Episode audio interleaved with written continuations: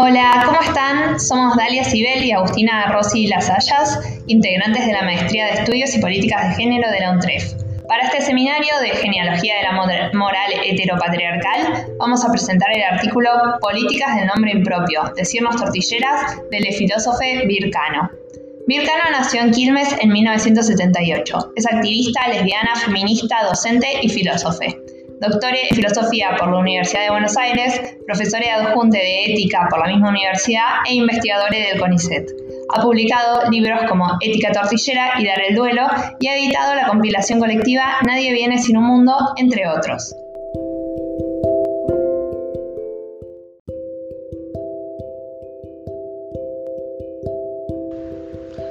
Lesbiana, lesbiana, lesbiana, lesbiana. Decirlo tantas veces como las que se lo cayó.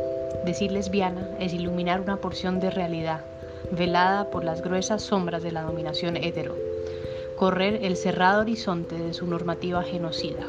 Nombrarse es la tumba de la opacidad, su combustión. Maki Corbalán, El silencio caníbal.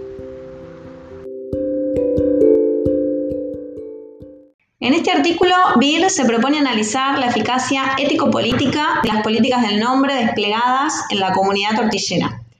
Para esto, va a comenzar retomando y describiendo el concepto de matriz heteronormativa de Judith Butler, para dar a entender por qué las lesbianas se corren de este régimen de visibilidad.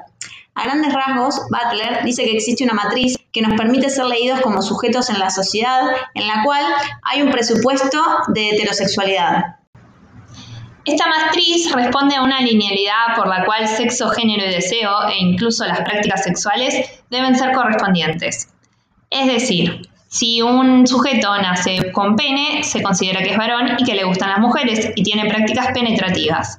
Nuestra posición respecto a este ordenamiento gradúa la legitimidad de nuestras vidas y a su vez las hace más o menos vivibles, porque influye y afecta a la manera en que se distribuye la precariedad, en la medida en que nos adaptemos o no a esta norma. Mientras más nos alejamos de lo que las normas de género instituyen y demarcan como horizontes posibles y principios de inteligibilidad, más somos violentadas, estigmatizadas y sometidas. Esta presión social que trabaja en base al régimen de verdad heterosexista va desde lo micro, como puede ser la mirada insistente o el comentario callejero, hasta las máximas expresiones como los crímenes de odio. El texto de Cano nos permite poner a Butler en diálogo con otros autores que ella retoma para definir las condiciones normativas mediante las cuales lo humano se vuelve más o menos inteligible. Así, podemos ver la influencia de Foucault en la preocupación sobre las normas e ideales coercitivos que determinan qué es lo humano y lo vivible.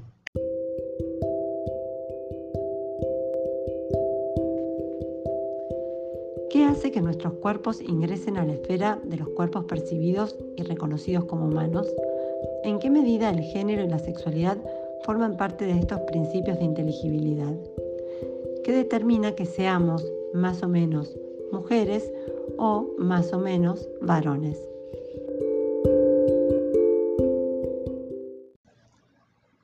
Nombrarse lesbianas. Siguiendo a Monique Wittig y Adrian Rich, Vircano explica cómo la existencia lesbiana se transforma en una encarnación desviada de los principios de género. Es decir, que si las mujeres se conforman como tales en cuanto a las relaciones heterosexuales con hombres de sometimiento, las lesbianas escapan a esta norma, tornándose, a partir de su fuga del tipo de deseo esperado, en declinantes del reto heterosexual. Wittig utiliza la expresión las lesbianas son fugitivas de la clase de las mujeres.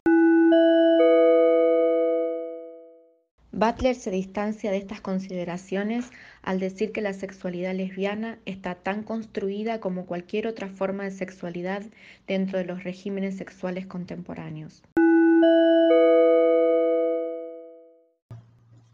Explica Beer sobre el carácter bifronte de vulnerabilidad y potencia del lesbianismo.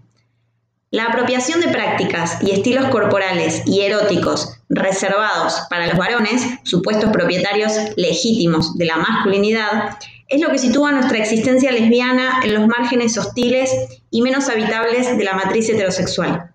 Pero es también este carácter paródico y desviado de las normas de género lo que nos brinda la potencia de la desnaturalización y descontextualización de las mismas. Cabe preguntarse entonces, ¿cuál es la potencia de apropiarse esta denominación para las lesbianas?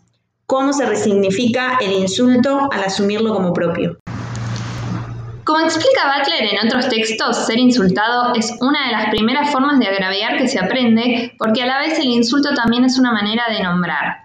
La autora postula que la reapropiación del insulto demuestra cómo las palabras en el tiempo pueden desprenderse de su capacidad de herir y ser recontextualizadas de manera afirmativa, es decir, abren posibilidades de agencia. El movimiento queer es caracterizado por haberse apropiado de los términos que le fueron asignados de manera peyorativa para insultarlos y estigmatizarlos. A través de los años, puto, marico, y otras palabras fueron resignificadas, cobrando una nueva potencialidad semántica.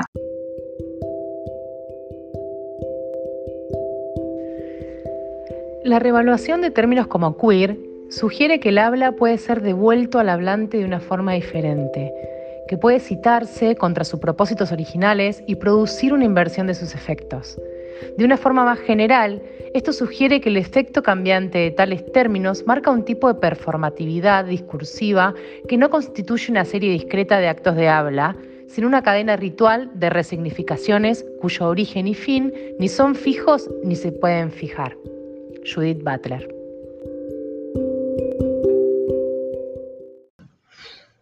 Para Cano, nombrarse lesbianas constituye una estrategia de supervivencia y de disidencia fundamental dentro de la disputa política que implica la representación en el lenguaje. Si los modos de nominar han sido herramientas violentas para adoctrinar a los sujetos, apropiarse del insulto y hacerse cargo del término, que en principio fue acuñado como peyorativo, puede reivindicar la potencia política de dicha identidad.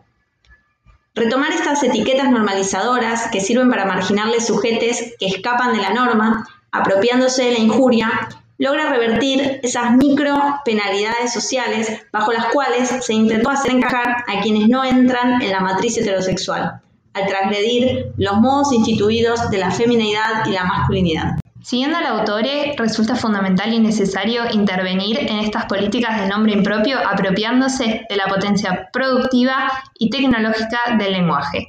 A través de esta estrategia de inversión axiológica se puede asumir con orgullo una identificación socialmente penalizada.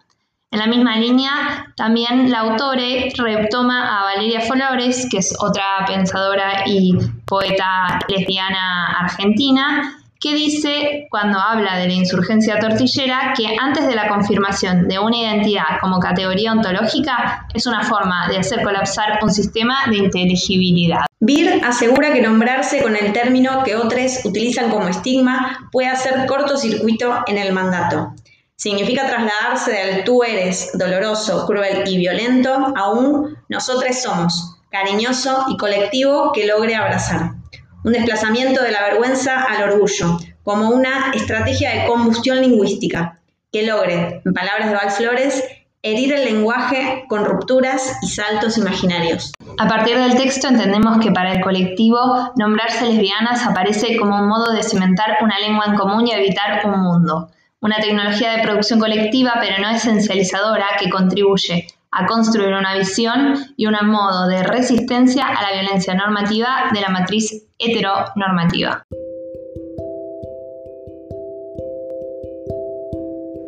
Lesbiana. Aquella que vive en un pueblo de amantes. Aquella cuyo interés se dirige en primer término a sus amantes. Aquella que siente un deseo violento por sus amantes. Aquella que no vive en el desierto, que no está perdida. Monique Whiting y Sand Save. Borrador para un diccionario de las amantes.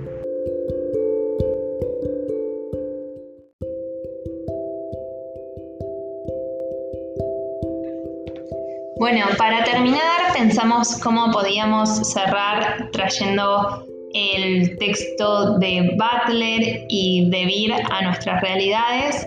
Entre las preguntas disparadoras que se nos ocurrieron fueron eh, cuál es el costo de nombrarse lesbiana en este momento en nuestra región, teniendo en cuenta casos como el de Pepa Gaitán, el de Marian Gómez eh, e incluso el de Iggy.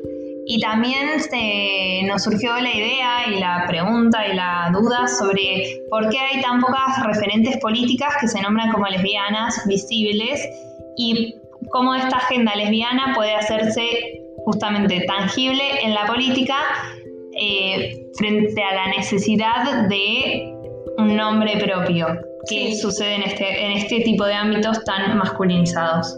Sí, sí, quizás yo pensaba en esta idea de que el autor trae bastante la idea de nombrarse como representación eh, y como estrategia política. Y quizás, eh, nada, me interesaba pensarlo fuera del plano de lo lingüístico y pensar no solamente qué sucede con las representaciones institucionales, como decía Dali, eh, sino también al interior del mismo movimiento feminista qué sucede con la agenda lesbiana, con la agenda LGTB y cómo también eso se, se, transforma en, representación y en visibilidad en, todos los ámbitos de, la vida. Y, también en esto que traía Dali de, casos como el de Marian Gómez, el de Iggy o el de la Pepa, me parece que también se ponen en juego otras categorías identitarias que exceden a, la de género, que tiene que ver con la raza, con la clase, y que me parece que eso particularmente en, nuestro continente y, aquí en Argentina es, bastante interesante y clave articularlo, ¿no?